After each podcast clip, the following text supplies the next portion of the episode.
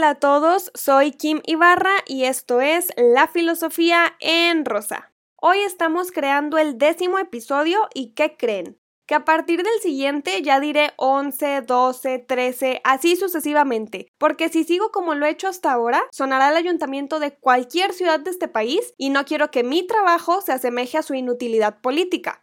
Como es el primer episodio de doble cifra numérica, el número 10, Quiero dedicárselo a una gran mujer y filósofa que vivió una época realmente difícil en la humanidad, y en lugar de quedarse llorando y victimizarse, prefirió hacer filosofía. Prefirió pensar y dejar sus pensamientos en escrito para que nos sirvieran a las generaciones futuras. Para exponerles a Hannah Arendt, primero quiero hacer un ejercicio con ustedes como ya lo he hecho en otros episodios. Hablaré en singular lo siguiente porque me parece que el lenguaje puede ser más comprensible. ¿Tienes una opinión propia del perdón? Quiero decir, el día de hoy ya puedes definir qué significa perdonar para ti y no lo que te han impuesto desde pequeño. Intenta recordar una situación en donde hayas sido lastimado por alguien o hayas lastimado tú a otra persona, a alguien cercano, a una pareja, un amigo, un familiar o bien un completo desconocido y hayas dañado o sido dañado de cualquier manera, física, emocional, psicológica. Si has sido tú el afectado, ¿cómo perdonaste a esa persona? ¿Qué significa perdonar para ti? ¿Te consideras alguien que jamás ha cometido un error y por lo tanto tienes el poder absoluto de perdonar? O sea, ¿perdonas porque consideras que el perdón te sana a ti o porque crees que la persona que te dañó está realmente arrepentida? Y si tú has dañado la integridad de alguien más, ¿te has sentido mal después de hacerlo? ¿Te has arrepentido por dañar profundamente a alguien y saber que esa persona puede perdonarte por tu arrepentimiento? ¿Eso te ayudaría? Piensa eso y pasemos a la filósofa de hoy. Quiero hablar sobre Hannah Arendt. Ella fue judía, nació en Alemania en 1906 y unos años después, cuando comenzó el holocausto, protegió a personas refugiándolas en su casa, lo que provocó problemas con el gobierno y se fue de Alemania. Si están escuchando todos mis episodios, se darán cuenta que hablo bastante sobre filósofos del siglo pasado. Y es que creo que fue un siglo que marca definitivamente la historia de los seres humanos por las guerras mundiales, el holocausto a los judíos, las revoluciones, el papel de la mujer en la historia. Definitivamente fue un siglo que tiene demasiado por expresar. Y bueno, aunque también he hablado de otros filósofos de otras épocas, al parecer me interesa mucho la historia que ocurrió hace unas cuantas décadas. Pues como ya dije, Hannah Arendt vivió el holocausto y luego se vino al continente americano. Radicó en Estados Unidos de Norteamérica y ahí murió en 1975. Esta gran filósofa habló increíblemente de la condición humana, sobre la violencia, y en este episodio quiero exponer un poco su opinión sobre el perdón, mi visión sobre el perdón y por eso las preguntas que hice al principio.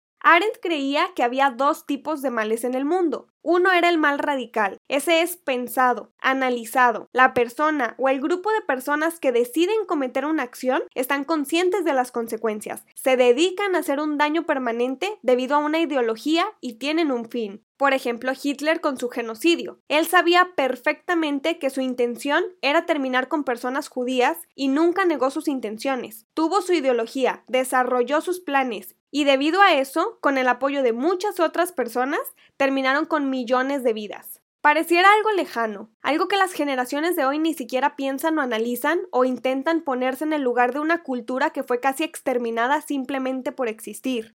Y es que el mal radical del que hablaba Hannah se refería justamente al holocausto porque ella personalmente lo vivió. Pero han existido más actos movidos por males radicales, genocidios a lo largo de la historia, por ejemplo, el exterminio y la conquista durante el siglo XVI de lo que ahora es América. Todo lo que se estructura para producir una acción que terminará dañando a alguien, un movimiento así de pensado es un mal radical. El otro es el mal banal, lo hace la gente ignorante, quien no piensa en el daño que está causando con sus acciones y por lo tanto no siente culpa moral, porque no piensa, cuando daña a otras personas es porque simplemente obedece órdenes y comete acciones que no racionalizó. Esto no le quita responsabilidad de ningún tipo a una persona que delinque contra otra. Si alguien necesita urgentemente dinero, por ejemplo, y en un momento sin pensarlo roba a alguien para poder cubrir una necesidad, se supone que lo hizo por ignorante, porque necesitaba urgentemente cubrir una necesidad, pero su ignorancia no le quita responsabilidad. De ahí que todos los asaltantes de este precioso país se justifiquen, ¿no? O cuando vamos conduciendo y los peatones se cruzan por donde Dios les da iluminación, no respetan franjas peatonales, no respetan semáforos, no respetan nada en la calle y si hay un accidente, el chofer tiene la culpa. La inteligencia de hacer responsables a las partes pertinentes en un daño, aunque el culpable haya sido ignorante en su acción, no debería justificar el hecho. O sea, el mal banal se comete porque hay un ignorante o un mediocre que obedece órdenes sin pensar en las consecuencias. Por ejemplo, ir y quitarle la vida a un ser humano porque alguien te lo ordenó. Otra cosa que vivimos todos los días en México. Asesinatos donde el responsable responde a una consecuencia, quién sabe cuándo. Pero que el mal banal lo cometa alguien que ignora el daño, no significa que la culpa sea menor o que solo por eso se salvará de pagar su consecuencia ante las leyes. Entonces, ¿cómo perdonamos a personas que han provocado severos daños si su intención era esa? Si la intención de actuar era ser radical y terminar con toda una población, como los nazis con los judíos, ¿cómo se perdona eso? ¿O cómo perdonas a alguien que te hizo daño pero simplemente estaba obedeciendo órdenes? ¿Perdonarías un mal radical sabiendo que no hay arrepentimiento porque quien lo causó lo hizo sabiendo que iba a dañar y no le importó? ¿O perdonarías a alguien que te hizo daño pero ignoraba las consecuencias de sus actos y no pensó en el dolor que provocarían esas acciones? No estoy justificando las acciones, no estoy justificando los asesinatos, los asaltos, pero ¿cómo perdonas la ignorancia? Bueno, pues este mundo perdona la ignorancia todos los días. Es más, la aplaudimos. Hannah Arendt habló sobre el perdón debido al juicio de Adolf Eichmann que se dio en Jerusalén. Este hombre que acabo de mencionar fue uno de los responsables más grandes del genocidio judío, y aunque muchos pensaron que la filósofa lo estaba justificando porque él no mató directamente a nadie, esa no era su intención. Hannah creyó que Eichmann era ignorante y mediocre, que se bastó del imperativo categórico de Kant, y si no saben de qué hablo, escuchen el cuarto episodio titulado Moral en imperativos. Ahí hablo del imperativo categórico kantiano ya que Eichmann lo único que hizo fue seguir órdenes de su superior, pero estaba encargado de transportar a los grandes grupos de personas que estaban a punto de ser asesinadas. Hannah consideró que este hombre era un ser humano más, alguien común y corriente que no había usado su cerebro para pensar en las consecuencias de sus actos por defenderse diciendo que solamente obedecía órdenes militares, que sus acciones habían sido regidas por una ley. Por eso pregunto, ¿cómo se perdona a alguien que mató a millones de personas o a una sola y no muestra arrepentimiento? Eichmann probablemente no asesinó a ninguna persona judía él mismo, pero transportarlos a los campos de concentración obedeciendo órdenes de los nazis, siendo un nazi, conociendo la ideología y la planificación, ¿eso lo hace irresponsable? Obviamente sabía lo que estaba haciendo y obviamente participó, directa o indirectamente, como se le considere, tuvo su participación y eso lo hizo responsable así que tuvo que responder a sus consecuencias. Pero por un momento, la opinión de Arendt sobre el perdón fue malinterpretada y se creyó que no estaba culpando a este militar. Para Arendt, el perdón se da cuando la parte que cometió el daño está realmente arrepentida. Pero para mí, el arrepentimiento se siente únicamente dentro de la persona arrepentida. Digo, te pueden suplicar de rodillas fingiendo arrepentimiento y no por eso lo sienten. O pueden no demostrarlo, pero realmente sentirlo.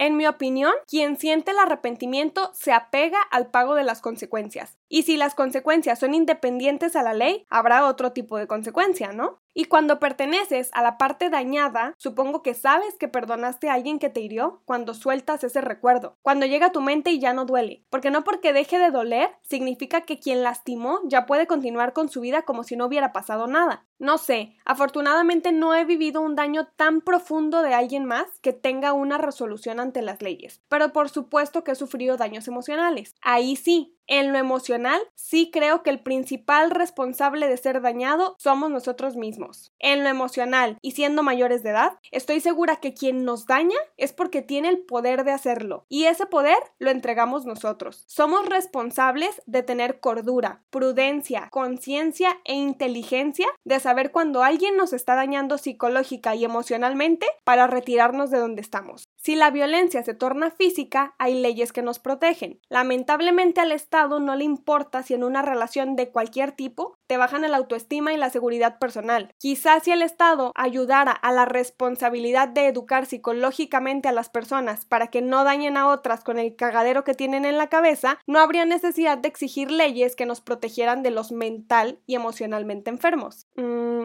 divagué un poco en lo que dije, pero eso me gustó.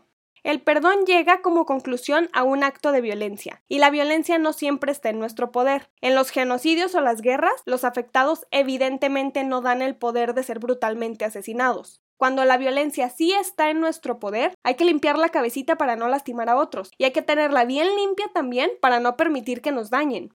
Y si creen que no vivimos males radicales en estos pocos años del siglo XXI, lean todas las noticias del mundo. Piensen un poco en todos los abusos que vivimos justo en este momento y que permitimos porque nos quedamos sin hacer algo. Y como ya lo he dicho, hacer nada también es tomar una postura. Es la de permitir cualquier tipo de violencia cuando como ciudadanos está en nuestras manos modificar lo modificable, modificar las leyes, modificar las reglas, modificar las instituciones que dañan la integridad humana y que violencia sobre los derechos y pareciera que no nos importa mucho o que queremos que el gobierno nos solucione todo. Yo creo, venimos a esta vida a vivir probablemente 60, 70 años, no tengo idea del promedio de vida, para mí esos son demasiados. Pero no es satisfactorio para mí vivir en un país donde desaparecen 10 mujeres al día, donde asesinan estudiantes, jóvenes, personas de cualquier edad, donde arrebatan vidas con violencia y simplemente lo normalizamos. Sí creo en el perdón, cuando hay arrepentimiento, pero definitivamente yo no voy a perdonar todas las atrocidades que las autoridades políticas de México permiten que vivamos.